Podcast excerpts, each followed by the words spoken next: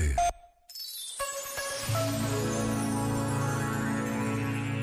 Perante uma cultura que louva a juventude, João Paulo II afirmou: a velhice, à luz do ensinamento e do léxico próprio da Bíblia, apresenta-se como o tempo favorável para levar a bom termo a aventura humana e faz parte do desígnio divino a respeito de cada homem como tempo no qual tudo converge para que ele possa compreender melhor o sentido da vida, alcançar a sabedoria do coração.